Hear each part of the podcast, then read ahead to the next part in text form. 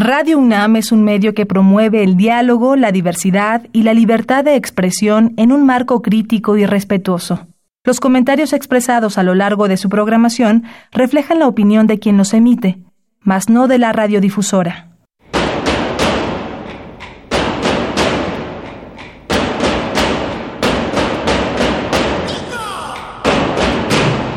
Discrepancias. Atacan a la universidad porque discrepamos. Viva la discrepancia, porque es el espíritu de la universidad.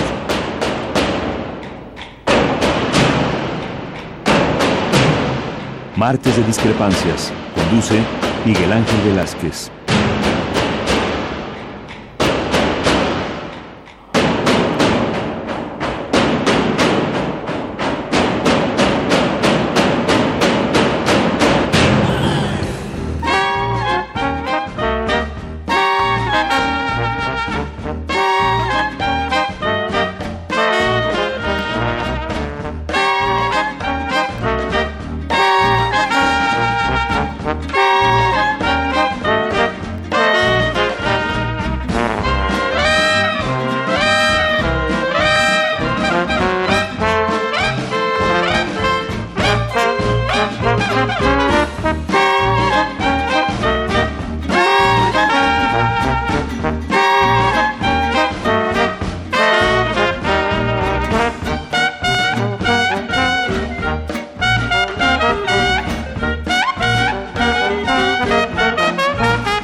¿Qué tal? Muy buenas noches, gracias por estar con nosotros. Esto es Discrepancias.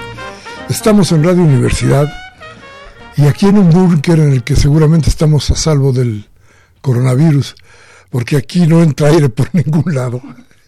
Es algo así peor que un, que, un vagón del metro a las 12 del día pasando por la estación Merced. Entonces imagínese usted cómo andamos por acá, pero con mucho gusto de estar con ustedes y de poder compartir un poco las ideas que hoy, hoy nos, nos están señalando caminos. Creo que algo que nos preocupa después, desde luego, de la seguridad, que es el tema fundamental porque, por el que incluso Andrés Manuel López Obrador ha pedido, según algunas encuestas, algunos adeptos, es la salud. Creo que hablar de la salud es hablar de una, uno de los deberes y una de las deudas más grandes que tiene el gobierno mexicano, el Estado mexicano para con sus ciudadanos. ¿Qué pasa con la salud? Hoy nos enteramos de cosas terribles, hoy nos enteramos de que las empresas farmacéuticas y los médicos tenían, yo no sé si en general, pero se ha dado por mucho, algún arreglo para, para beneficiar a las grandes empresas farmacéuticas a costa de la salud de muchos y muchos mexicanos. Esto que hoy está en las calles y ha brotado como una protesta general, no se veía o estaba oculto hoy, hoy por alguna razón que debemos analizar, está brotando en las calles como una gran protesta, pero no se hizo antes. Y creo que ustedes, creo que todos nosotros tenemos conciencia clara de que en los hospitales no estaban siempre todas las medicinas. No siempre había camas para los que más las necesitaban. No siempre había posibilidades de brindar salud desde, desde las obligaciones del Estado mexicano, de la Secretaría de Salud, de la Ciudad de México, de cada una de las entidades y de la Federación. El Seguro Social, que en alguna vez fue una institución ejemplo en el mundo, se fue cayendo. La Secretaría de Salud se convirtió más que nada en el paso de los intereses de algunos médicos que tenían ganas de hacerse ricos. Hoy son ricos, muy ricos. Hubo médicos, por ejemplo, uno que fue rector en esta casa de estudio, que como le he dicho 20 veces, hizo cosas terribles, por ejemplo, ignorando que la Constitución de México obliga a su gobierno a brindar, por ejemplo, empleo y a brindar, por ejemplo, educación a sus jóvenes. el tipo, el tipo culpó a los jóvenes y les dijo, ninis, no estudian ni trabajan, cuando el culpable era el Estado, cuando el Estado es un nini, cuando el Estado ni pudo dar empleo, ni pudo dar seguridad, ni ha dado nada a los jóvenes. Y este hombre, priista desde luego, tuvo el descaro de decir que eran los jóvenes ninis. El descaro de haber sido también rector de esta universidad. Cosa terrible, yo creo que para todos. Lo hemos dicho muchas y muchas veces. Salud es uno de nuestros problemas fundamentales. De salud vamos a hablar en este programa y hoy, como desde el martes pasado, le doy a Susana la bienvenida. Buenas noches, Susi. Muchas gracias, buenas noches a todos. Y le damos nuestros teléfonos para que se comunique con nosotros 55 36 8989. Claro que sí, nuestra alada sin costo es 01800 50 52 68. Vamos. Vamos al corte, regresamos de inmediato.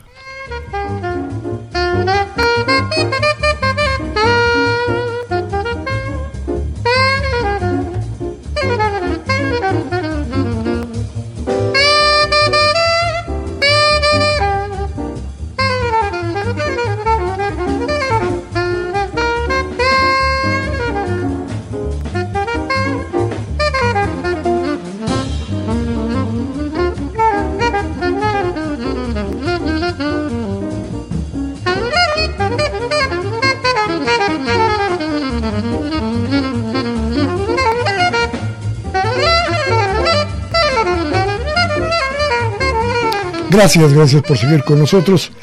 Gracias por estar aquí en Discrepancias, en esta nuestra cita de los martes, pasaditas de las ocho.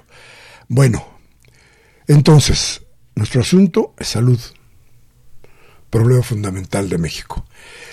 Hoy le pedimos a nuestro invitado, que usted verá ahora quién, de quién se trata, que viniera a platicarnos un poco de todo esto, de, pues de todo lo que pasa con la salud en, en nuestra ciudad, de todo lo que nos dicen que puede pasar con el coronavirus.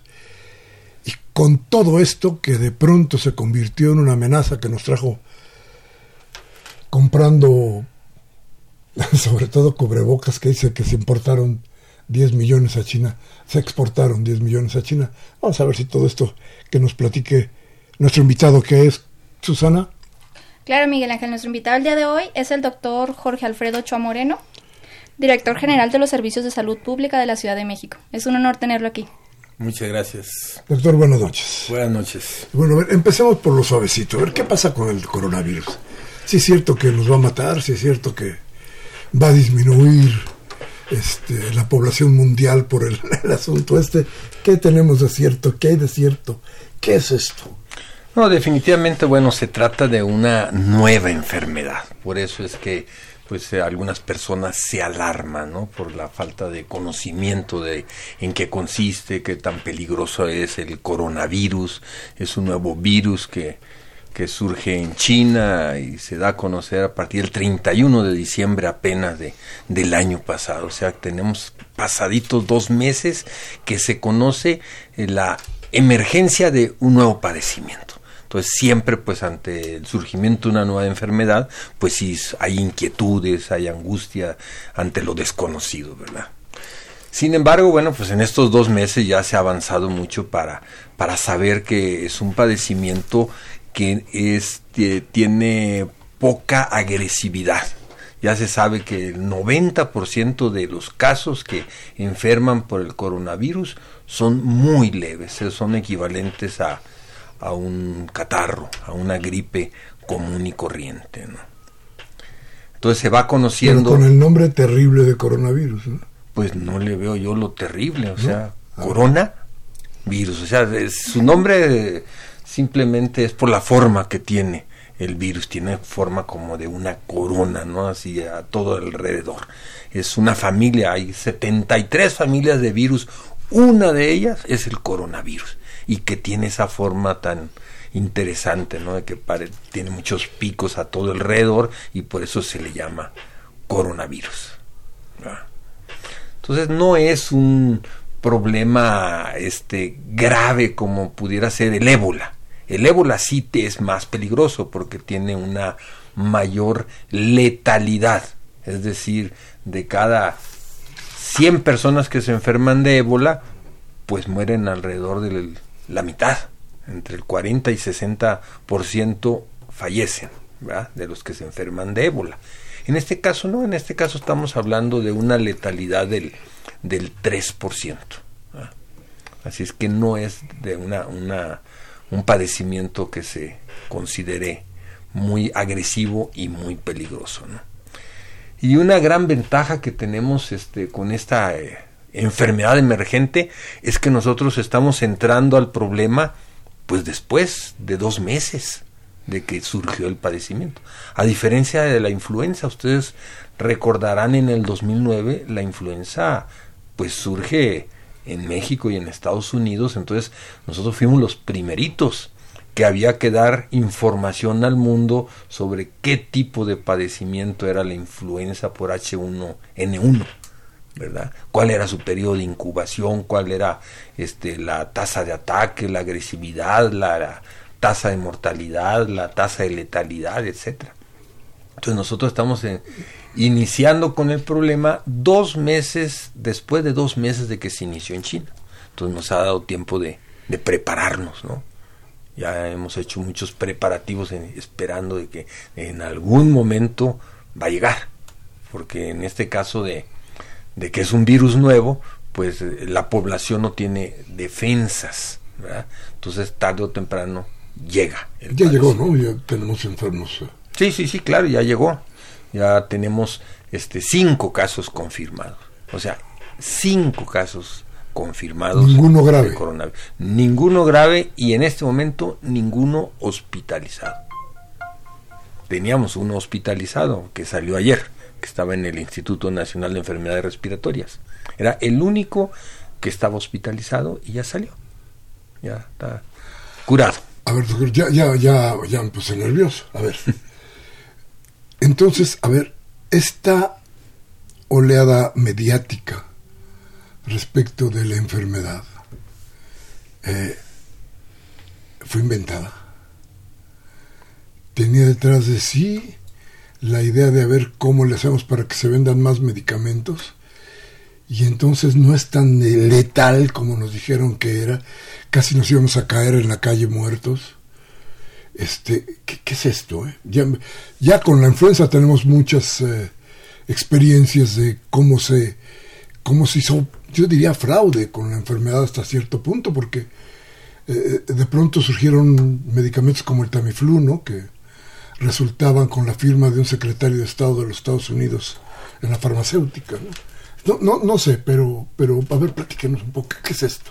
Sí, no, en definitivamente ha habido exageración de parte de los medios masivos de comunicación en México y en el mundo ha habido una exageración y en cierto sentido también este pues una una posición anti-China, ¿verdad? China es un país que es la segunda potencia mundial, ¿verdad? Es el segundo en Producto Interno Bruto y que tiene un crecimiento impresionante y que está a punto de desbancar a los Estados Unidos.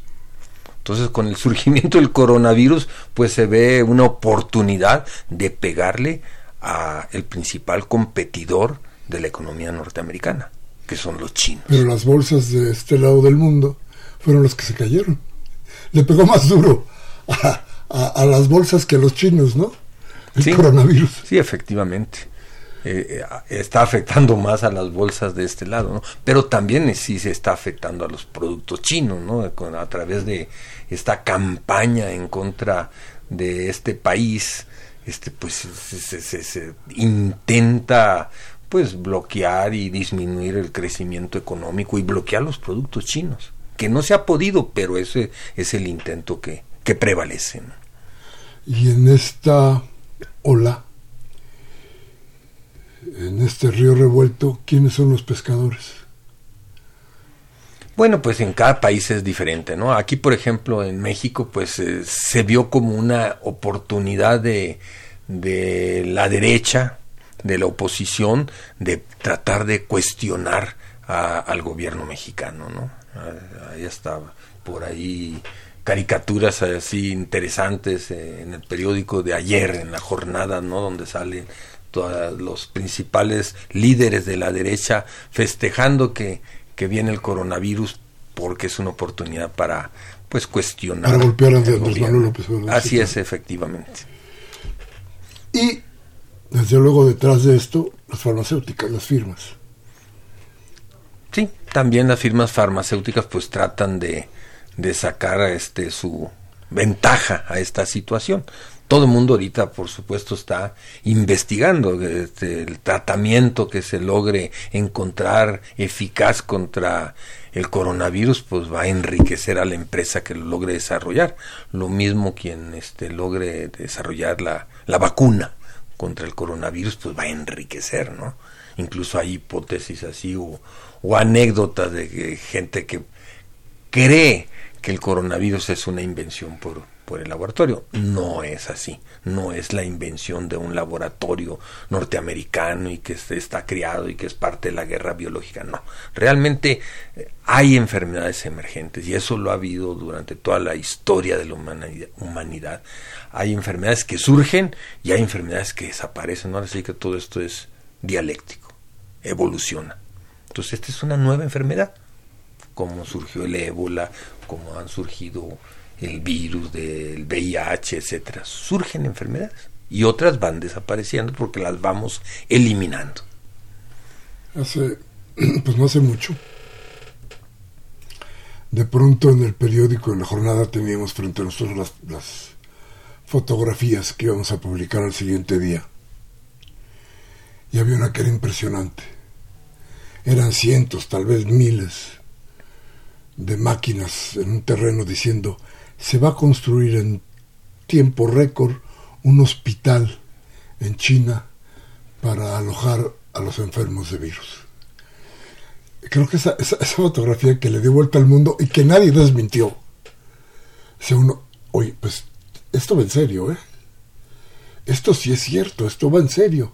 Entonces, ¿qué vieron los chinos? ¿Sí vieron una amenaza real? Ah, no, claro. En China fue una verdadera amenaza y eso de la construcción del hospital lo vimos no nada más en fotos, lo vimos en video. Estuvimos viendo la secuencia de que en una semana armaron un hospital para tener ahí a los enfermos del coronavirus. Sí vieron una amenaza real y además fue, fue cierto. Los chinos han hecho un trabajo impresionante para bloquear la expansión de esta enfermedad. O sea, el, vamos a podemos calcular que este en el mundo la gran mayoría de los casos están en China. O sea, de 88 mil casos que ha habido en el mundo, de 88 mil casos, 80 mil son de China, que lograron inmediatamente confinar la enfermedad a lo que es esta provincia de Hubei y lo que es la, la ciudad de Wuhan. Entonces hicieron un gran trabajo que impidió que realmente se expandiera como si se expandió la influenza. Ahí está ahorita confinado en, en China. ¿no? Principalmente hay ya otros cinco países en donde se puede hablar que ya hay reproducción local del virus. ¿Verdad? Como es Italia, como es Irán, como es Singapur, como es Japón y Corea. Esos son los cinco países en donde ya existe transmisión local del virus. Pero comparativamente con lo que fue la pandemia de la influenza, pues esto eh, hay que agradecerle a los chinos el trabajo de salud pública tan impresionante que, que hicieron. China, importantísimo. Cuba con una posible solución. Sí, sí, bueno, eso nos, nos tiene muy entusiasmados, ¿no? O sea, los cubanos desde hace muchos años desarrollaron el interferón, que ya se está, bueno, ya sabemos que es muy efectivo contra este tipo de infecciones, este, contra todo tipo de virus, ¿verdad? Contra todo tipo de enfermedades infecciosas virales. Y ya el interferón que Cuba está produciendo ya se está utilizando en China.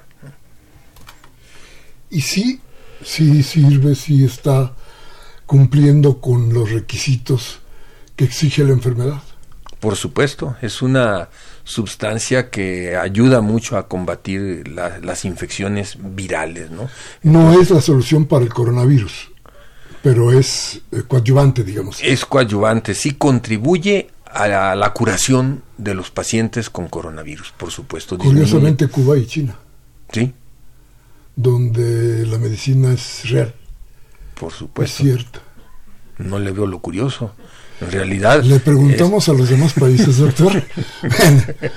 vamos a hacer un corte y vamos a regresar de inmediato. Nuestros teléfonos 55 36 8989.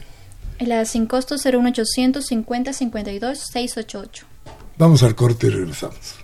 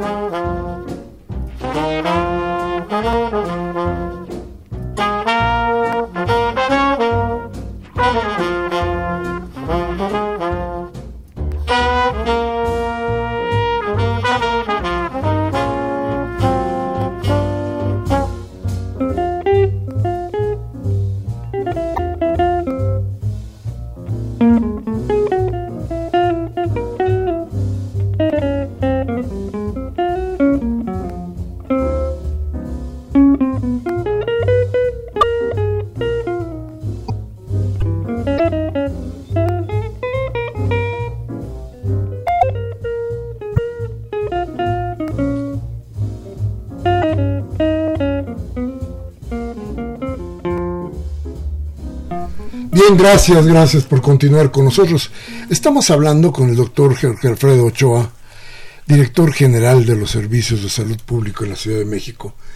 Y bueno, eh, a ver, y nos quedamos en esto de que, ¿por qué, por qué ellos, por qué China y por qué Cuba se desarrollan medicamentos o no sé cómo se llama esto, antivirales? Este, ¿Por qué están preocupados por la salud y por qué en los países capitalistas resulta que no? ¿Qué pasa? Bueno, habrá que empezar diciendo que estos dos países son países socialistas, comunistas, en donde existen sistemas de salud unificados que han sido organizados para responder a las necesidades de salud de la población. Ahí la, la salud no es una mercancía, ahí la salud no es un negocio, como sí lo existe en los países capitalistas. Entonces, ambos países, tanto Cuba como China, pues se han dedicado a invertir en la ciencia médica para satisfacer las necesidades de salud de la población. Por eso tienen los mejores indicadores en salud, las mejores este, tasas este, de, de salud, o sea, las mejores evaluaciones. Por ejemplo, si hablamos de esperanza de vida, bueno, pues la esperanza de vida de los chinos, de los cubanos pues está por encima de la mayoría de los países capitalistas. La tasa de mortalidad infantil pues son, es de las menores. ¿Por qué? Bueno, pues porque su sistema de salud se preocupa en atender a su población, a ellos se debe, ¿no? Y, en los dos casos son sistemas de salud unificados, ¿no? Sí, me parece que como que son sistemas de salud que llevan o que piensan en el humano, no piensan en el mercado. Exacto. Y aquí en México la salud se convirtió en un mercado. Sí, exactamente. Aquí siempre ha sido un mercado. A pesar de que existe en la Constitución estipulado el derecho a la salud, pues el mismo sistema de mercado que tenemos, pues a veces este, impide que se pueda hacer efectivo el derecho a la salud. Entonces, por ejemplo, el seguro popular. El seguro popular era un sistema de prepago. Finalmente fue un sistema copiado a los Estados Unidos. Medicare. Así es, este, los seguros privados norteamericanos, en donde el que tiene para comprar un seguro, pues tiene derecho a la atención. Acá en México se pretendió hacer lo mismo con el seguro popular. Se, se pretendía cobrarlo. Sí, pero eso reventó rápido, ¿no? Eso reventó rápido porque la realidad es más terca, ¿no? Entonces, pues la gente no compraba el seguro popular. Al principio se dijo, vamos a exentar al 20%, ¿verdad? Dos deciles de la población, los más pobres, esos no, no van a pagar, pero el restante 80% sí deben de pagar. Nadie pagaba, nadie pagaba hasta que de plano finalmente terminó este pues ya no exigiendo el prepago, que era el concepto que, que impulsaron los creadores del Seguro Popular, el doctor Julio Fren Mora. ¿Y en qué terminó? ¿Cómo lo, cómo lo sintieron ustedes? Porque cuando llegaron ustedes se encontraron con el Seguro Popular. Sí, ¿Y qué encontraron ahí? No, pues lo que trajo el Seguro Popular fue un desmantelamiento de las instituciones de salud. Para empezar, antes del Seguro Popular se tenía derecho a todas las intervenciones de salud. Llega el Seguro Popular y dice, no, nada más las que estén consideradas en este catálogo único de servicios esenciales de salud el cauces. Entonces lo acotaron y muchos padecimientos pues quedaron fuera y no eran protegidos por el seguro popular. Entonces para empezar, acotó. ¿verdad? Y luego eh, el financiamiento estuvo condicionado a una cierta acreditación de las de los centros de salud. Si no cumplían, no se daba el financiamiento. Entonces se fue desfinanciando en el sexenio pasado los recortes fueron impresionantes en, salud. De los seis años del sexenio, en cinco de ellos hubo recortes drásticos a lo que es el presupuesto de, del sector salud. Sí, yo de pronto se entera uno que había cosas, por ejemplo, en el hospital de cardiología, en donde había una sala VIP y donde se cobraba a la gente a veces cuestiones excesivas y la gente que no tenía pues tendría que morirse, no había más. ¿Cómo, cómo podía suceder eso en, en un estado como el estado mexicano? ¿Por qué no se denunciaba, doctor? ¿Por qué se denuncia hoy todo? Es, es, es que llegamos a donde fue la gota que se derramó, que derramó el vaso. ¿O por qué se está denunciando hoy? Hoy casi todos los días tenemos gente en la calle protestando por los servicios de salud. ¿Qué pasa? Bueno, lo que pasa es que con esta nueva administración, este, pues se descubrieron muchos malos manejos, principalmente en lo que es la compra de los medicamentos. O sea, había monopolios de, de medicamentos en donde ya había acuerdos de comprarle siempre al mismo proveedor y a precios muy altos. ¿Verdad? Y los famosos moches existentes, ¿no? Entonces entra la nueva administración y este ya no participa de este juego perverso de este de los moches o de la corrupción y entonces las mismas empresas de medicamentos afectadas por eso empiezan a hacer una campaña en contra o, incluso un boicot de no este vender pretender no vender medicamentos este, a, las instituciones públicas de salud. Me encontré con cosas terribles como, como que había médicos que no negaban el, que negaban el servicio y que pretendía que los pacientes compraran los medicamentos que tenía en bodegas el, las propias instituciones. ¿Se llegaron a ver esos casos? ¿Ustedes los vieron? ¿Fueron cosas que ustedes supieron? Sí, por supuesto, todo eso fue evidente desde el principio de la administración y que hemos ido este, combatiendo, ¿no? Para que ya no se den. La Ciudad de México, afortunadamente, este, tenemos ya algunos años de estar impulsando la gratuidad de los servicios, ¿no? Desde el 2006 hay la ley de gratuidad de los servicios. Entonces, Pero no un buen servicio, doctor, como que aquí también hubo cosas, este, o hay cosas terribles, de pronto como que no hay camas, como que no se atiende. Hay algo que se perdió también en el médico, ¿no cree usted? Sí, sí, sí, por el desfinanciamiento que hubo en estas últimas administraciones, pues por supuesto que afectó a lo que es la disponibilidad de servicios, lo que es el acceso a los servicios. Porque finalmente el Seguro Popular siguió trabajando con la misma carencia de recursos en, la, en, las, en los hospitales o en los eh, centros de salud no se fortaleció este, la, la infraestructura, más bien se desmanteló hasta cierto punto. Ahorita hay una noticia. En Nuevo León dicen los padres de un menor que acaba de fallecer por cáncer que es culpa del gobierno porque no llegó el medicamento. Y seguimos padeciendo y escuchando esto todos los días. Y eso como que no le va a caer muy bien a, a este gobierno, ¿no? Como que como que eso desmitifica o, a lo mejor no es, no, es la, no es la palabra, pero como que le quita legitimidad a un proyecto que de todas parecía bueno. Sí, en esos casos de que murió un menor en Nuevo León, habría que revisar que, dónde se atendía, si fue realmente carencia de medicamento, etcétera. ¿no?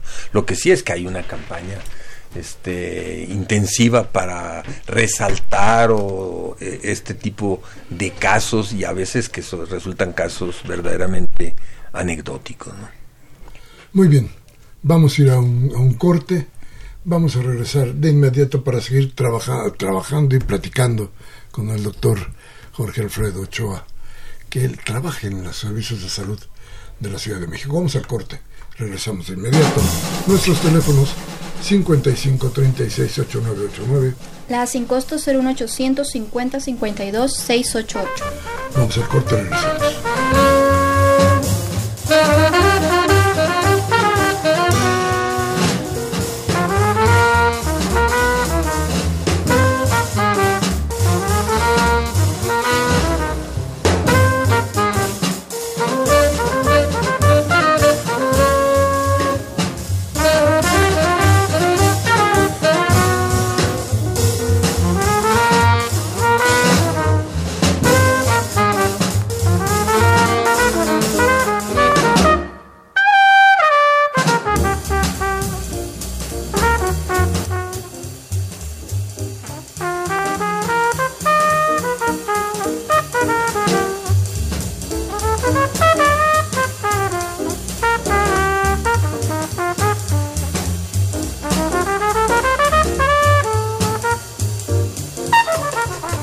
Bien, gracias, gracias por seguir con nosotros, gracias por estar en discrepancias.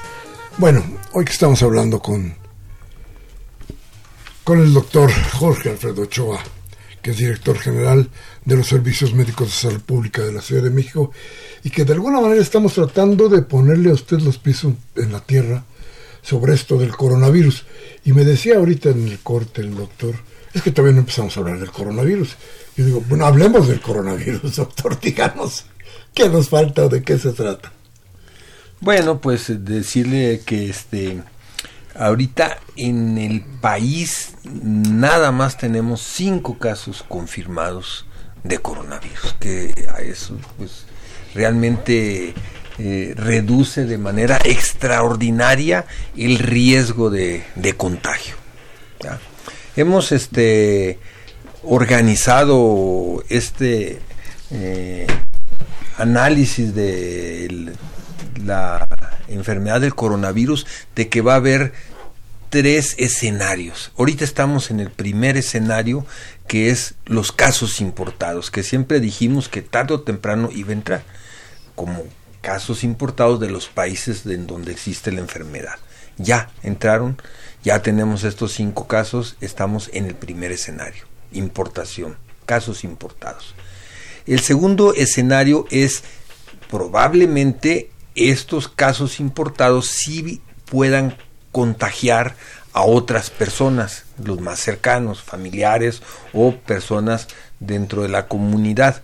Eso nos hablaría de un segundo escenario que es la dispersión comunitaria. Y finalmente un tercer escenario que es si estos casos se incrementan notoriamente este, en la población en general y entonces ya hablaríamos del escenario de epidemia, ¿verdad? Entonces nosotros estamos este, esperando que no se pase al segundo escenario, que se contenga, que se logre este, limitar eh, la propagación de la enfermedad para que quede en este primer escenario. Pero estamos preparados si se llega a un segundo escenario. A ver, yo he oído mucho la palabra, estamos preparados. ¿Qué significa estar preparado? Bueno, lo que significa estar preparados es que estamos haciendo la vigilancia epidemiológica. Por ejemplo, en la Ciudad de México, pues tenemos el Aeropuerto Internacional de la Ciudad de México. Ahí tenemos este más de 40 personas de nuestra de atención médica, de vigilancia epidemiológica, que las 24 horas del día estamos vigilando la entrada de los aviones. Y los aviones que vienen de Italia ahorita principalmente, ¿no? Tenemos un vuelo diario de Italia, pues esos vuelos diarios de Italia los vigilamos, hacemos entrevistas a los a los viajeros internacionales, medimos la temperatura, tenemos este lo que se llaman las cámaras termográficas que todos los viajeros que entran al aeropuerto internacional de la Ciudad de México se les mide la temperatura. Y muchas veces todos, todos, absolutamente todos entran este, en los diversos eh, entradas de, los de, de las dos terminales, la 1 y la 2, todos llegan finalmente a un túnel o a un pasillo común más bien, en donde hay estas cámaras termográficas que tienen la capacidad de eh, monitorear, evaluar la temperatura de todos los que pasan por ese pasillo.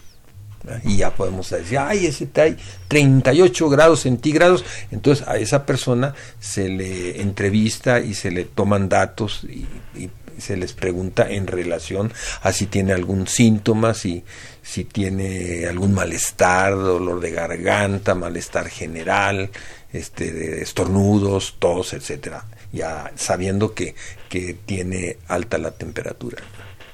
Eh, yo quisiera preguntar, tomando en cuenta que el periodo de incubación del virus eh, puede ser de varios días, incluso según he leído hasta de dos semanas, eh, en ese caso, ¿cómo se hace cuando, cuando no presenta ningún síntoma? Cuando llegan, pero llegan de un lugar que, que pues ya tiene casos confirmados, como en este caso Italia. ¿Qué se hace en ese caso? Bueno, eh, nosotros estamos siempre a la búsqueda de casos que traen síntomas.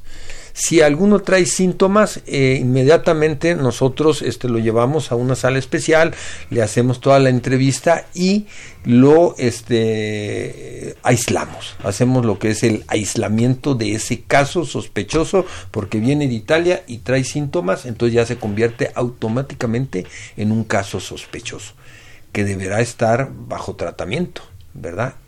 En su casa si son síntomas leves o en hospital si viniera ya con síntomas de insuficiencia respiratoria. Ahora, esos, esas personas que también llegan y no tienen ningún síntoma, de todas maneras les recomendamos que este, estén en contacto con nosotros, les tomamos su teléfono y diariamente les hacemos una llamada para saber si siguen asintomáticos. Entonces sí hay un control, se puede decir, de esas personas. Sí, por supuesto que hay un control y es cierto que existe un periodo de incubación. La clave aquí es este, estarlos observando durante los 14 días. Si en esos 14 días no presenta ningún síntoma, quiere decir que no venía en periodo de incubación la persona. Y las que sí venían con síntomas, pues eso sí hay que hacer aislamiento e inmediatamente hacer el estudio de contactos. ¿verdad? con quienes vino en contacto en el avión y a todos hay que entrevistarlos, visitarlos. Y luego este, ver eh, si es una persona que este, entra a la Ciudad de México y ya desarrolla síntomas dentro de la Ciudad de México, pues lo mismo, ¿no? Hay que darles tratamiento, hay que aislarlo en su domicilio o en el hospital este, brindarle la atención médica y estudiar a todos sus contactos para que no garantizar que no se expanda la posibilidad del contagio. Bien, hay otra cosa que también me, me preocupa y es el hecho de que, bueno, entre los síntomas que se, bueno, más bien no síntomas, sino como que los sectores más vulnerables o susceptibles a, a, traer el virus, eh, pues son personas con obesidad, con defensas bajas, con diabetes, tomando en cuenta que pues México es uno, ocupamos los primeros lugares en, diabetes y obesidad, eh, no resulta alarmante demasiado que ya que se puedan presentar casos más graves pues de los que ya tenemos ahorita que pues son pocos pero estamos realmente preparados para eso tomando en cuenta esos puntos Sí, por supuesto, estamos preparados para eso a través, primero, de estas medidas que se toman en el aeropuerto, ¿no? Por ejemplo, me faltó decir que desde que el avión está en el vuelo, nosotros recibimos la información en torre de control de si alguien viene estornudando o viene tosiendo. Si fuera ese el caso, ese avión se estaciona en una parte que se llama situación una posición remota y hasta ahí va este personal que tenemos en la Oficina de Sanidad Internacional pues a hacer la revisión de todos los pasajeros que vienen en ese avión en donde nos reportaron desde el aire que alguien venía tosiendo o venía con, con fiebre, ¿verdad? Claro. Ahora, ¿de qué otra manera estamos preparados? Bueno, pues a través de toda esta difusión que hemos hecho de las medidas preventivas, ¿no? Las medidas preventivas es lo más importante que este para poder evitar los contagios, ¿no? Simplemente si nosotros llevamos a cabo lo que es este lavarse las manos frecuentemente con agua, jabón o con gel con alcohol, pues eso es un gran avance para evitar el contagio. Sí, lo más otras otras medidas muy sencillas es que no se debe uno llevar la mano a la cara ni a la boca, ni a la nariz, ni a los ojos. Y eso es de lo que menos se cumple. es de lo que menos se cumple, que tenemos la costumbre de estar llevando la, los, nos tallarnos los ojos, la mano a la boca, la mano a la nariz. Y hay que recordar cómo se transmite el coronavirus. Gotitas de saliva, punto. Y ya sabemos que es gotita de saliva. Por ejemplo, cuando tose uno, como ahorita tosió el compañero, siempre debe ser el, la tos de etiqueta, el estornudo de etiqueta, siempre aquí. ¿Por qué se llama etiqueta? Porque es una manera elegante de, de, estornudar, ¿no? En donde es en la parte interna del codo en donde va a quedar y entonces es uno amable de que no está contaminando la mano que utiliza frecuentemente para saludar, ¿verdad? Entonces es una amabilidad, una cortesía ante, ante los demás. Eh, también respecto a, por ejemplo, pues las compras de pánico que se que vimos que se provocaron cuando se descubrió el primer caso, me gustaría que nos dijera qué, qué sí debemos hacer, qué no debemos hacer. Por ejemplo, eh, mediante el uso de cubrebocas, si debemos o no usarlo, todas esas cosas. Sí, en realidad este el uso de cubrebocas es para el paciente que tiene síntomas. Si no, no es necesario usar el cubrebocas. Y también para el prestador de servicios, el médico, la enfermera que está atendiendo al paciente, también debe de utilizar el cubrebocas. Incluso en lugares muy concurridos como el metro, incluso ni siquiera ahí es necesario. No, en este momento, en esta fase en donde tenemos cinco casos en 130 millones de mexicanos, no es necesario el uso del cubrebocas en el metro ni en los camiones. Sí, es muy importante porque, eh, pues, que no vaya a pasar lo que con la influenza, ¿no? Que no sabíamos qué hacer, de repente ahora ya estamos un poquito más preparados, sabemos cuáles son las medidas básicas como las que nos acaba de mencionar y es muy importante que lo sepamos porque sí he visto personas que realmente están muy alarmadas, que no saben, que escuchan acá que sí, que no, entonces que usted como experto nos lo diga, nos da mucha tranquilidad. Claro. También es importante, por ejemplo, ahorita que hablamos del metro, del transporte público, etcétera, este garantizar que los sitios comunes estén este, descontaminados, que estén limpios, ¿no? Por ejemplo, los barandales de las escaleras o, en el metro, eso debe de estar limpio, ¿no? Pues sería bueno que en la entrada de todas las estaciones del metro hubiera gel para que la gente se, se desinfectara las manos. Sí, es importante que en todos ese tipo de sitios exista gel o en las escuelas también, en las entradas de las escuelas, en las entradas de los trabajos. Eso sí es muy importante, ¿no? Es, yo creo que la medida más importante de lavado de manos frecuente o utilización del gel. Eso es clave. Y lo otro, medida también muy importante eh, que muchas veces la gente no, no sigue, este, es quedarse en su casa cuando uno está enfermo. O sea, si uno tiene síntomas respiratorios, no debe de ir a trabajar ni a estudiar, se debe quedar en su casa y de esa manera pues va a evitar contagiar a otros y además seguir las, las medidas de, de reposo. La mejor medicina que existe contra este tipo de padecimientos como el coronavirus es el reposo, el estar con este tomando muchos líquidos con vitamina C, porque finalmente es una infección respiratoria como eh, la gripe común y corriente, ¿no? Que si se toman estas medidas, pues no se va a agravar. Sí, cuando sí. ¿Cómo diferencio mi gripa de una de un coronavirus? Imposible.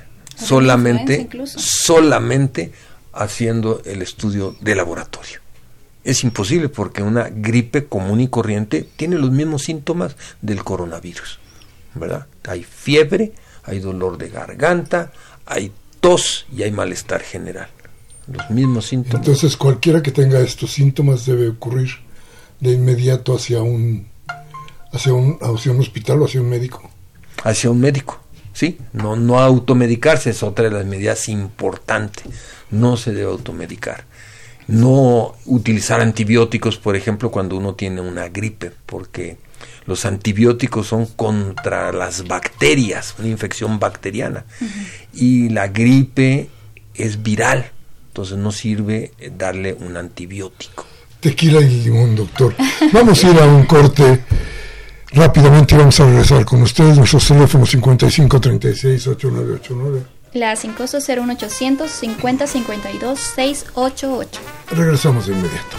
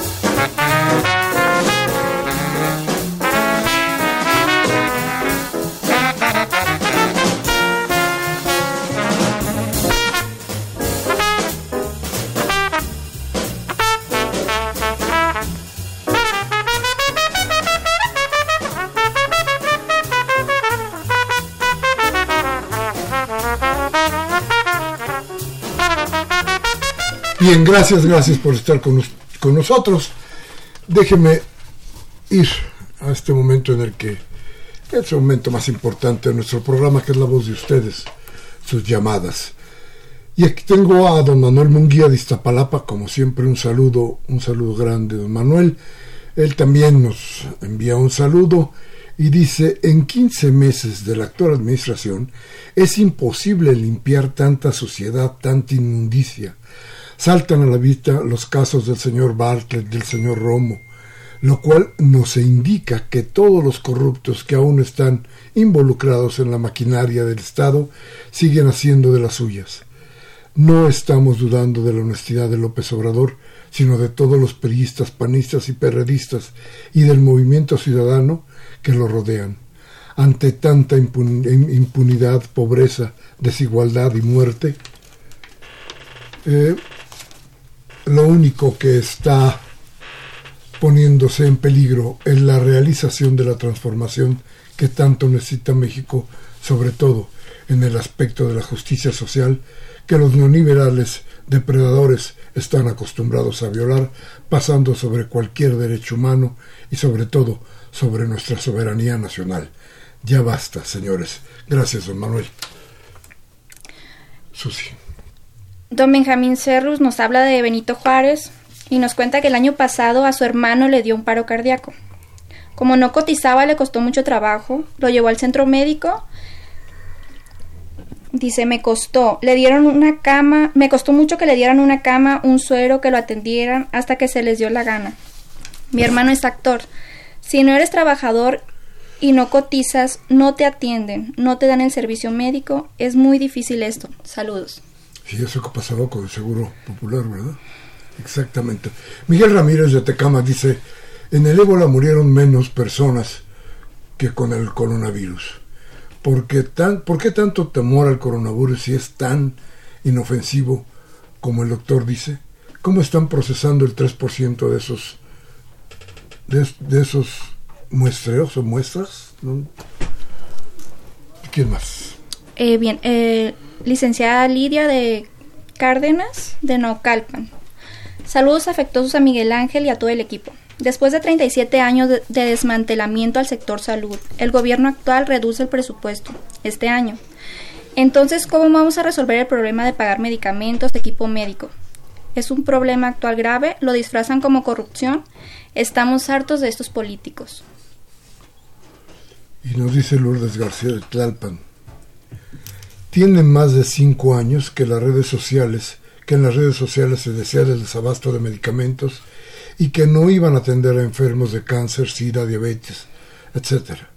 En ninguna institución pública. ¿Por qué hasta ahora lo sacan a la luz? Hace como 10 años, feminicidios, desaparecidos, no eran, no se decía nada. ¿Por qué ahora sí? ¿Por qué hablan de esas personas? Saludos al programa. Muchas gracias, señor Lourdes.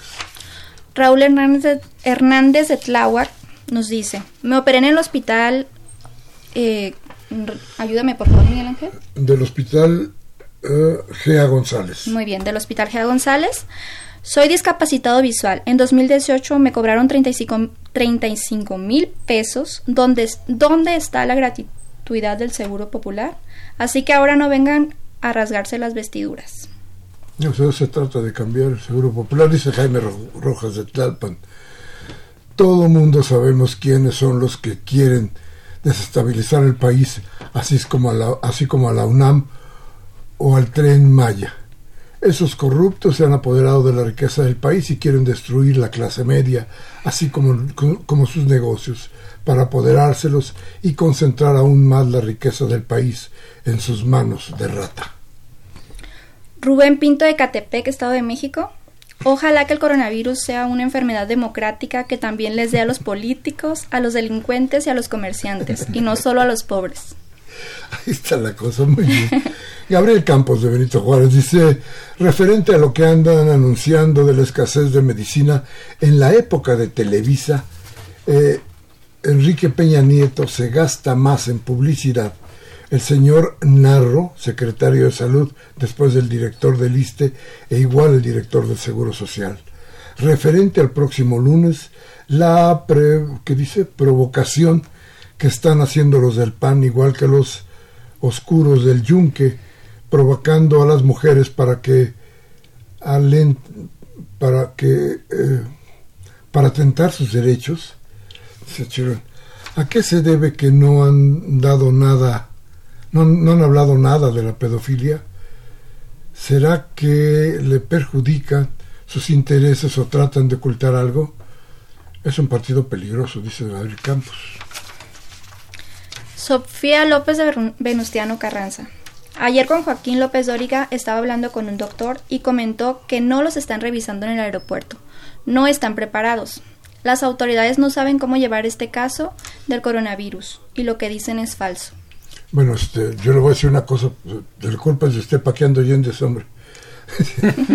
que sacó Vicente de Coyoacán, dice don Miguel Ángel, la jefa de gobierno no tiene congruencia política, ya que cuando inició su administración anunció la desaparición de los cuerpos de granaderos, al considerar que una sociedad madura no requiere de represión, pero por otro lado ya solicitó la presencia de 5.000 elementos para cuidar la manifestación del 8 de marzo. ¿Quién le entenderá? ¿Quién le entiende realmente?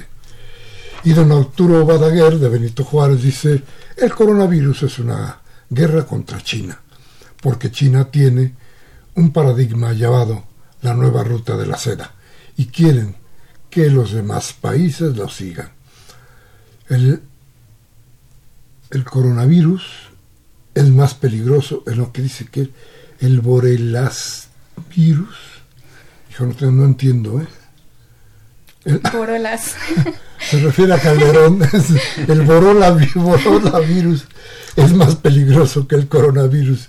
Quiere hacer golpe de Estado con el 2006. Saludos, muchísimas, muchísimas gracias. Doctor, ¿con qué nos despedimos?